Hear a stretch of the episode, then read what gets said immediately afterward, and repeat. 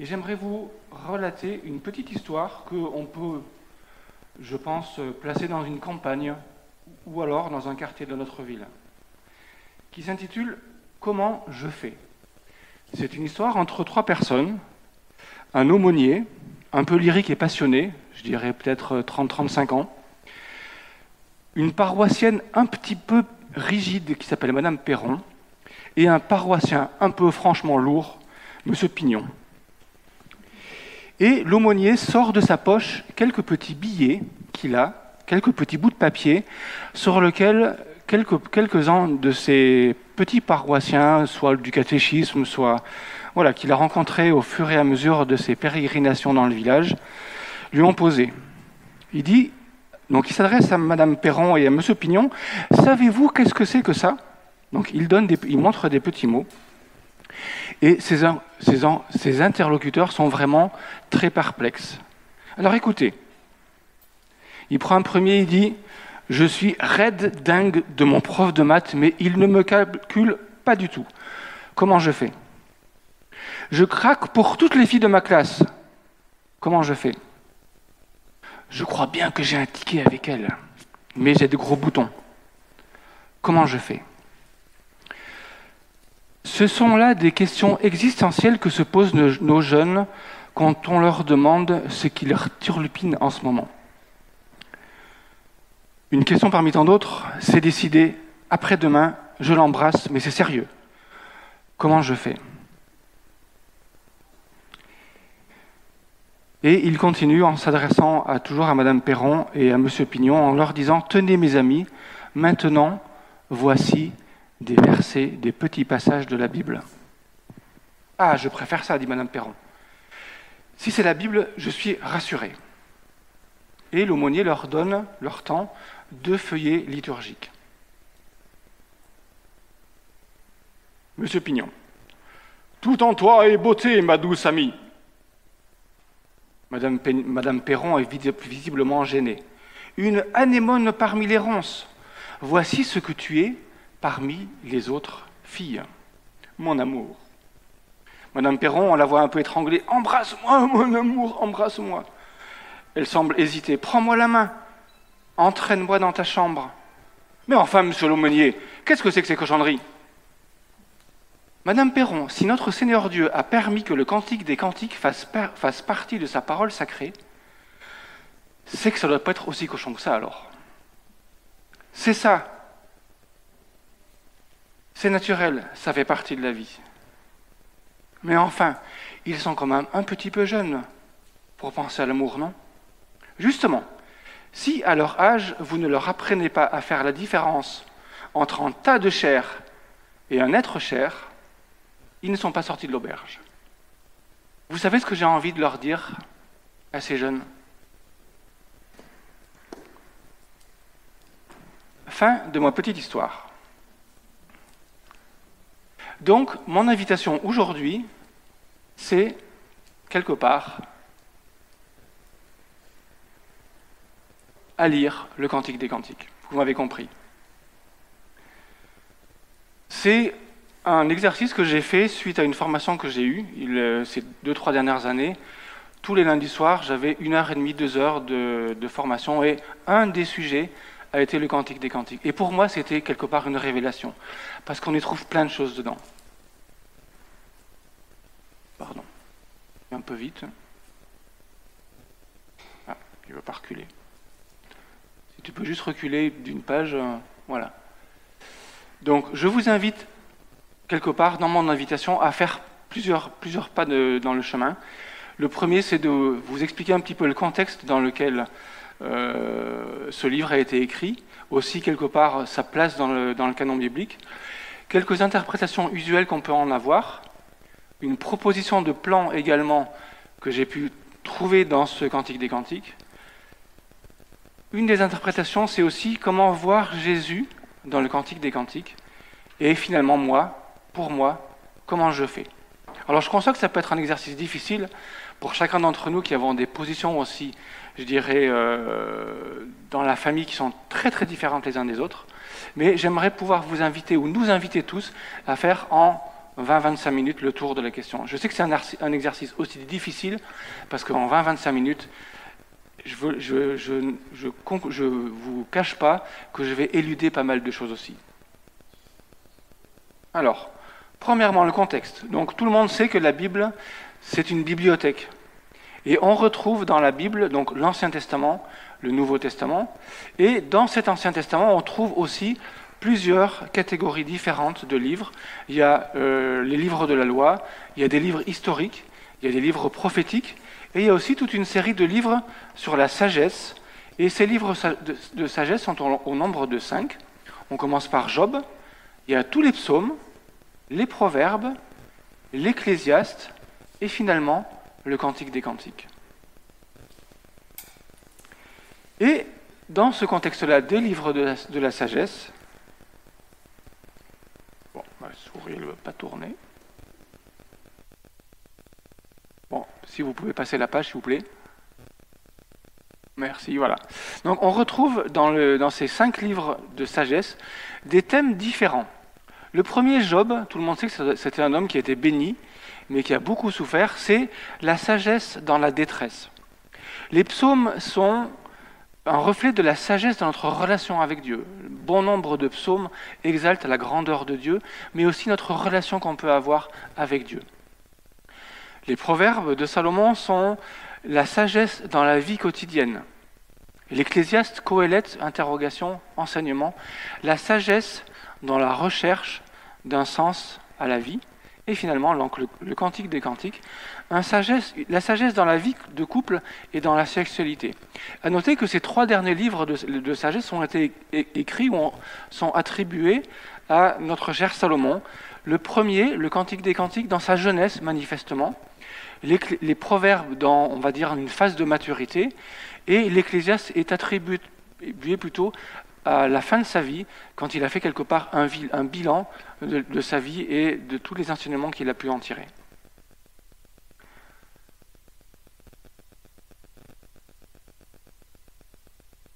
Euh, je dirais quelque part aussi que ce peut qu'on peut attribuer comme, euh, euh, date entre guillemets ou datation du, livre des Cantiques dans la vie de Salomon, c'est que vu les thèmes, qui sont abordés, euh, on ne peut manifestement pas l'attribuer à la fin de sa vie.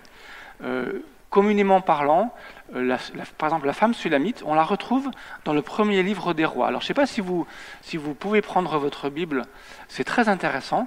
Au premier livre des rois, le premier chapitre, les quelques premiers versets, il est fait mention de cette femme sulamite. Et dans un contexte très très très particulier, je ne vous, je vous cache pas. C'est en fait le roi David, il est tellement vieux qu'il n'arrive plus, que sa température à lui intrinsèque dans son corps n'arrive peut-être pas à dépasser les 36 ou 37 degrés.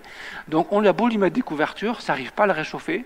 Donc la meilleure façon qu'on a trouvé pour, pour le réchauffer, excusez-moi du peu, c'est de le coller, entre guillemets, à une femme et cette femme, c'est une Sulamite. C'est une très belle femme, il nous est raconté dans, ce premier chapitre. Et en fait, par la nudité des corps, eh bien, ça arrive quelque part à le réchauffer. Ça fait bouillotte, quelque part. Et euh, cette femme, on la retrouve dans un, dans un dialogue qu'on a dans le chapitre suivant avec un, frère de Salomon qui voulait prendre cette femme pour épouse après la mort de David. Et euh, Salomon a dit, c'est hors de question. Donc on peut peut-être peut penser que cette, euh, Sulamite a épousé le roi Salomon au tout début de sa vie. Et quelque part, ça pourrait expliquer aussi qu'on retrouve cette exclusivité et ce, quelque part ce face-à-face dans les dialogues qu'on a entre la Sulamite et le roi Salomon. Quelques interprétations possibles. Voilà. La première, c'est une interprétation allégorique. Euh, cette, interprétation allégorique a été privilégiée dès le début par les rabbins, par les pères de l'Église et les mystiques du Moyen Âge. Alors, quelques explications. On considérait qu'un livre biblique ne pouvait absolument pas parler de sexualité. C'était quelque chose, ni de l'amour charnel. C'est quelque chose qui semblait aux rabbins complètement hors de question. C'est un livre notamment qui a été aussi lu euh, pendant les fêtes de Pâques, parce que quelque part, déjà au niveau de l'allégorie, on voyait dans le début, alors j'ai eu du mal à trouver, j'ai même pas trouvé moi, donc je pense que c'est quelque chose qui est assez tiré par les cheveux, l'allégorie de la sortie du, du peuple d'Égypte, d'Israël, et de l'entrée en terre promise. C'est une, évocation, quelque part, du lien aussi de l'amour qu'on peut retrouver entre Israël et l'Éternel, et puis aussi donc avec les pères de l'Église, euh, entre l'Église et le Christ. C'est une des limitations, que je peux voir, c'est que euh, la fréquence des mentions charnelles et du corps, donc quelque part, moi j'ai du mal à trouver une allégorie là-dedans. La deuxième interprétation qu'on peut trouver est plus dramatique. C'est, on pense qu'elle pourrait mettre en scène la Sulamite, un berger à qui elle s'est promise, et Salomon qui viendrait pour la séduire. La fidélité de la Sulamite à son berger serait quelque part le message du livre des cantiques, du, cantique des cantiques. Mais j'ai aussi du mal, quelque part, à trouver, euh, cette euh, explication possible, surtout que je vois mal, et on voit mal, euh, le roi Salomon comme un don on dirait aujourd'hui, ou un, prince charmant, un tombeur de jupons, un coureur de jupons, quelque chose qui, qui pour moi tient pas trop trop la route. Une interprétation, interprétation lyrique pourrait euh, s'apparenter également à une forme de poème et notamment dans la, situation géographique dans, ce dans lequel ça pourrait se passer, quelque chose de, poème du Proche-Orient ancien. Et quelque part, on, a plusieurs, euh, plusieurs éléments qui pourraient nous faire penser à ça. Par exemple, je pense à Sarah qui appelait Abraham Monseigneur. Elle était promise euh, elle était la, femme d'Abraham, mais elle l'appelait mon roi, mon seigneur. Et c'est quelque chose qui se passait à l'époque aussi dans, cet épisode du Moyen-Orient, dans cette époque du Moyen-Orient. Mais ça, ça a du mal à rentrer dans les détails. Il y a trop d'incertitudes par rapport à, cette euh, interprétation-là. Finalement, l'interprétation littérale euh, va essayer, elle, de définir et célébrer la beauté de l'amour dans le contexte prévu par le Créateur. La femme a le premier rôle dans ce livre, c'est elle qui va relancer aussi en permanence le désir amoureux. Dans le contexte euh, culturel patriarcal, c'est clair que c'était quelque chose de difficile et qui dérangeait. C'est pour ça que quelque part, cette euh, application ou cette interprétation littérale a eu du mal à passer dans la période antique et euh, donc dans l'Ancien Testament, la fin de l'Ancien Testament, et le début aussi de l'ère chrétienne. Et pourtant, c'est quand même quelque chose qui, qui moi, me plaît beaucoup, qui, plaît de plus en plus aussi au, au mouvement évangélique. Et je pense que c'est partagé, j'espère pouvoir aussi partager ce point de vue euh, avec vous. Donc c'est quelque part un poème qui célèbre l'alliance entre deux personnes, ce qui est quelque chose qui est aussi prévu par Dieu, notamment dans la Genèse, et qu'on retrouve aussi dans le Nouveau Testament. Alors, ça a du mal aujourd'hui à passer la souris. Voilà. Proposition de plan. On retrouve dans, toute la poésie de, ce, Cantique des Cantiques une, une écriture en chiasme. Alors, un chiasme, qu'est-ce que c'est?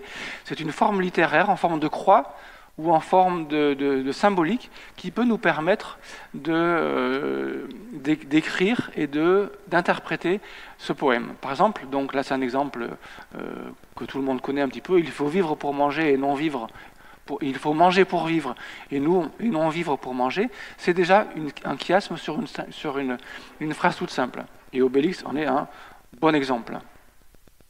Alors voilà, on va rentrer dans le vif du sujet avec la proposition du, coup dans le, livre dans son intégralité.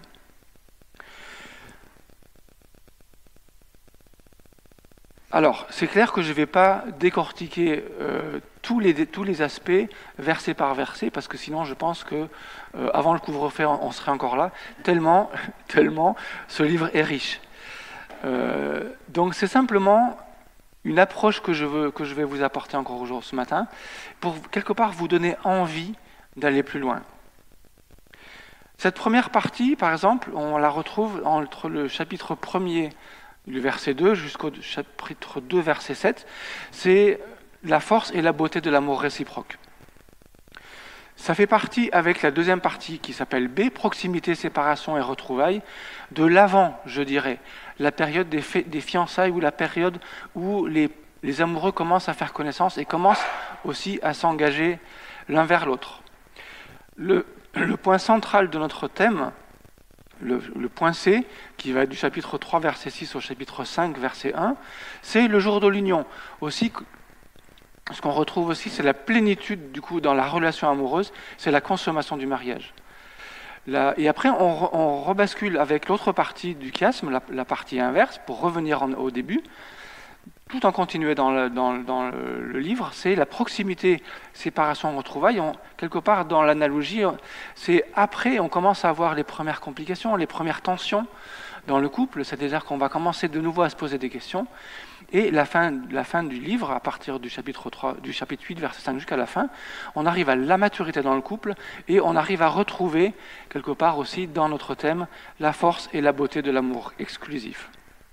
Alors je vous invite, quelque part, à. On va lire le premier chapitre, euh, tous ensemble, et euh, on va essayer d'aller plus loin dans notre explication. Alors, je vous invite à, ouvrir vos Bibles. Donc, au Cantique des Cantiques, chapitre 1er, et à partir du verset 2. Parce que le premier verset, en fait, c'est uniquement, quelque part, je dirais, le sous-titre de, notre, de, notre, livre. Donc si on, on, reprend, donc déclaration d'amour de la jeune femme, quelque part, ça va être notre première partie, du verset 2 au verset 7. Ah, que ta bouche me couvre de baisers. Ça, rappelez-vous, c'est le, petit papier qu'avait donné l'aumônier à Madame Pignon. Ah, que ta bouche. Non, à monsieur, monsieur je me rappelle plus comment il s'appelle, bref, c'est pas grave.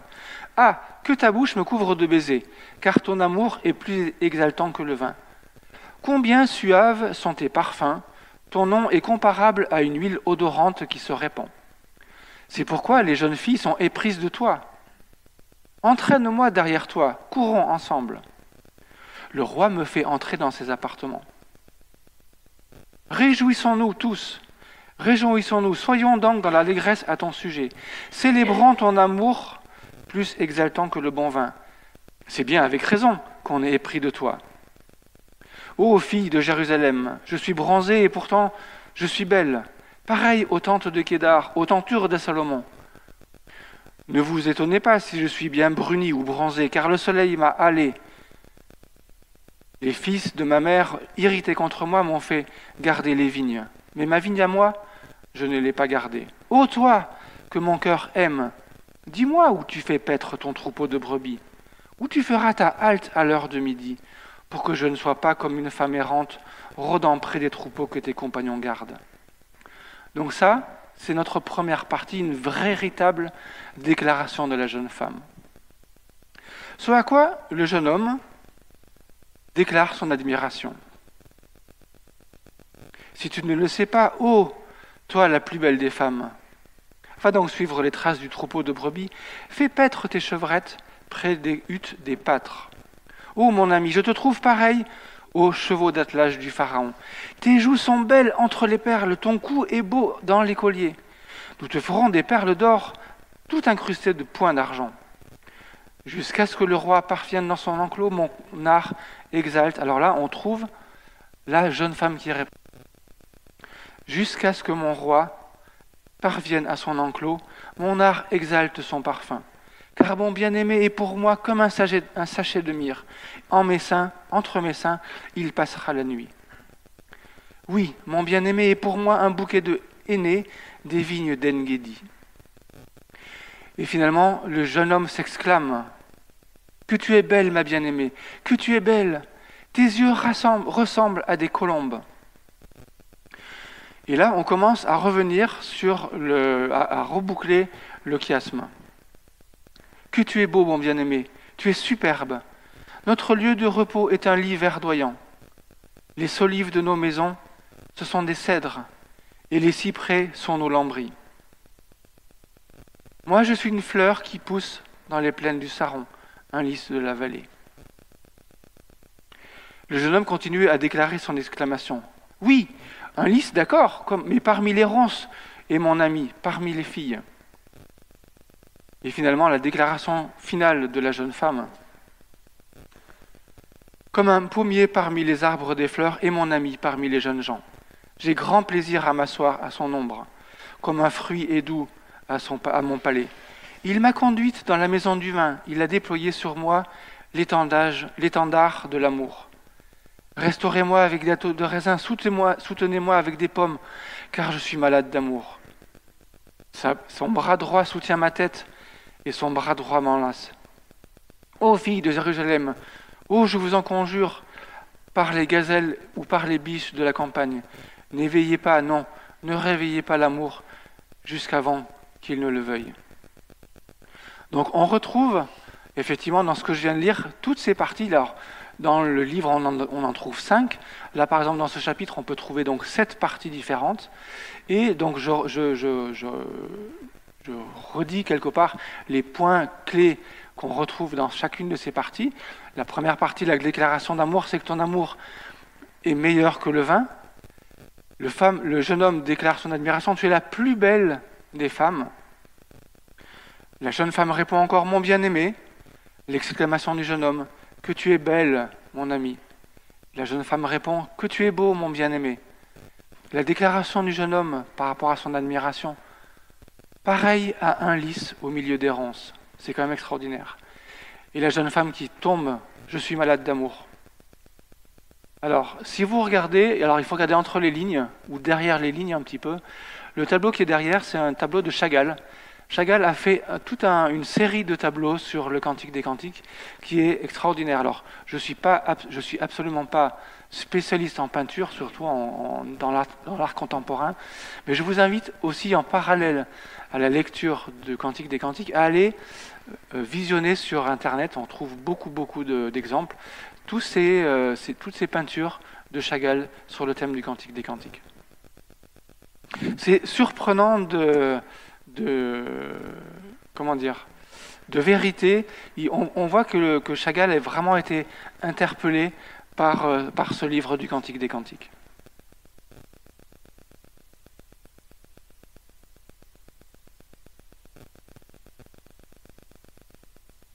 Alors, j'avance un petit peu dans mon propos. Euh, là, on a parlé donc un petit peu d'une analyse, euh, je dirais donc. Là, j'ai vu, on a regardé uniquement le premier chapitre et uniquement que dans les grandes lignes, parce que prendre verset par verset, il y a plein, plein, plein de choses. Après, je vous invite aussi, si vous relisez, si vous, si vous avez à cœur d'étudier ce livre, de vous plonger un petit peu dans les traditions de l'époque.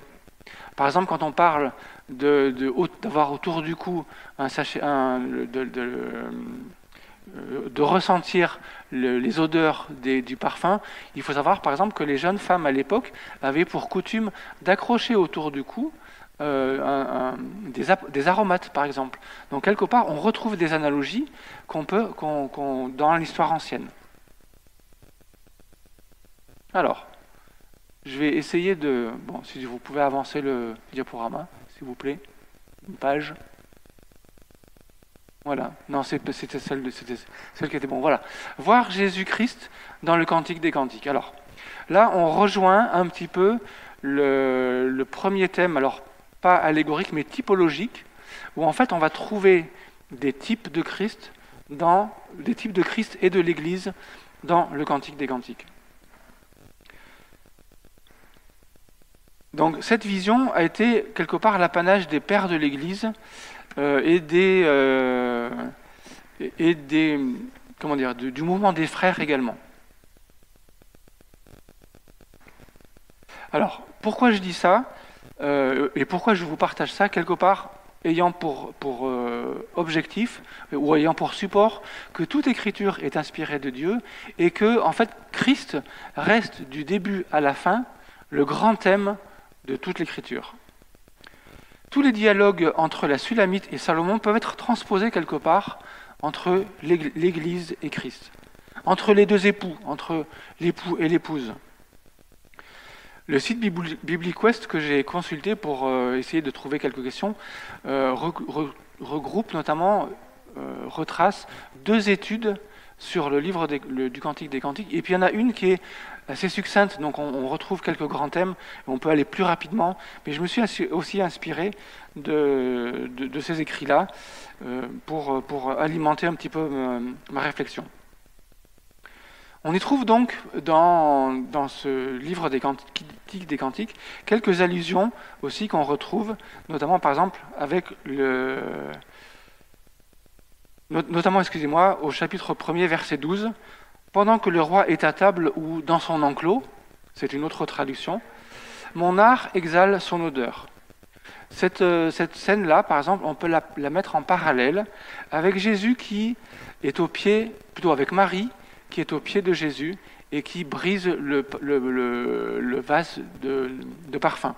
Donc quelque part, c'est un signe d'adoration qui est caractéristique de, euh, de, l'adoration et qui est caractéristique aussi des marques d'adoration qu'on pouvait avoir à l'époque. Donc je, vous, je, passe parce que je vois que leur tourne, c'est déjà 11h30. Dans le cantique des cantiques, le but essentiel, donc là je lis un petit peu avec vous les notes que j'ai mises sur mon plan, le but essentiel de l'Esprit Saint est de présenter l'amour de Christ pour chacun de nous. Il révèle l'amour infini, immuable de l'époux pour l'épouse, mais aussi les progrès, parce qu'on voit que l'amour de, la Sulamite, il est, pas, il est déjà brûlant dans le début du livre du Cantique des Cantiques, mais il atteint vraiment son, son paroxysme à la fin. Et aux yeux du roi, l'épouse est toute belle, sans tache. Quelque part, c'est comme ça aussi que, euh, que Christ nous voit maintenant comme étant sans, sans aucun défaut, sans ride, ni aucune tache. Alors, en guise de conclusion, je vais arriver à la fin de mon exposé. Voilà. Le cantique des cantiques est toujours d'actualité. Pourquoi? Parce qu'il présente toujours l'amour entre un homme, un homme et une femme.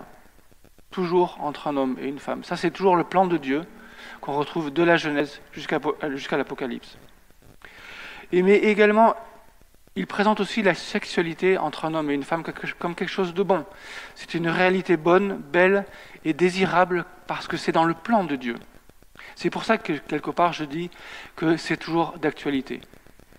Et il présente également des caractères de l'amour conjugal, dans sa beauté et dans son exclusivité. L'amour est présenté comme étant libre et volontaire. On sort largement de l'époque patriarcale, ou même du Moyen Âge, voire du siècle dernier, dans lequel les mariages étaient arrangés. Donc là, on n'est pas du tout dans ce thème-là. C'est pour ça, quelque part, il a pour moi tout son attrait encore aujourd'hui. Et avec 3000 ans d'avance, quelque part, il, il, nous présentait déjà ce projet de Dieu pour chacun de nous en étant quelque chose qui est partagé entre un homme et une femme. Le consentement mutuel est vraiment le seul garant entre le mariage et entre l'amour. Et quelque part, ça montre sa beauté et son exclusivité. J'ai noté aussi la nécessité de ne pas brûler les étapes. C'est-à-dire qu'on ne voit pas le Salomon et, la Sulamite euh, dans, le même, lit tout au début du chapitre. On les voit au moment de la nuit de noces. Pas quelque part les choses se font par étapes. Dieu est un Dieu d'ordre et il ne faut pas mettre la charrue avant les bœufs. Et le dernier point également, c'est que euh, la difficulté de conserver l'harmonie dans le couple. Je conçois que c'est quelque chose de difficile, c'est quelque chose qui est pas évident à dire. Je connais des personnes notamment ici, qui sont en difficulté ou qui ont connu des difficultés dans le couple, c'est quelque chose qu'il faut construire, c'est quelque chose qu'il faut travailler. Aujourd'hui, on a des outils, on a des, on a des conseillers conjugaux. C'est quelque chose qui est difficile à gérer, mais sur lesquels on trouve des aides, on trouve des euh, vis-à-vis -vis aussi pour en discuter.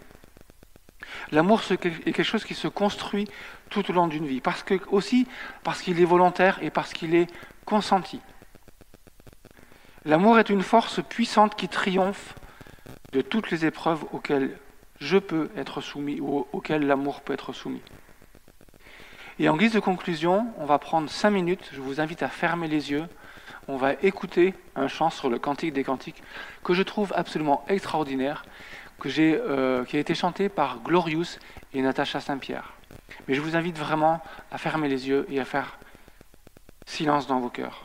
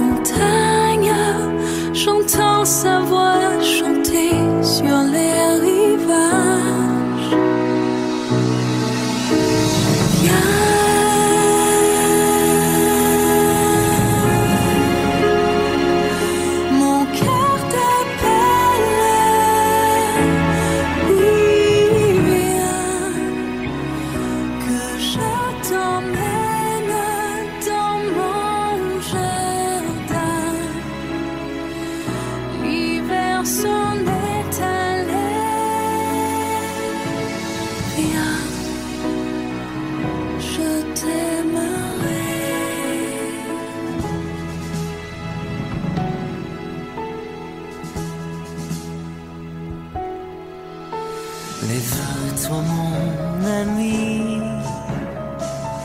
ma toute belle, l'hiver s'en est allé, les fleurs s'éveillent.